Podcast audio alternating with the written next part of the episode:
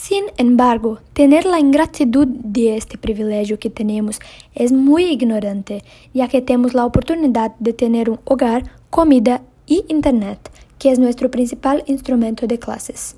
También tenemos una universidad que se preocupa por el conocimiento académico de los estudiantes.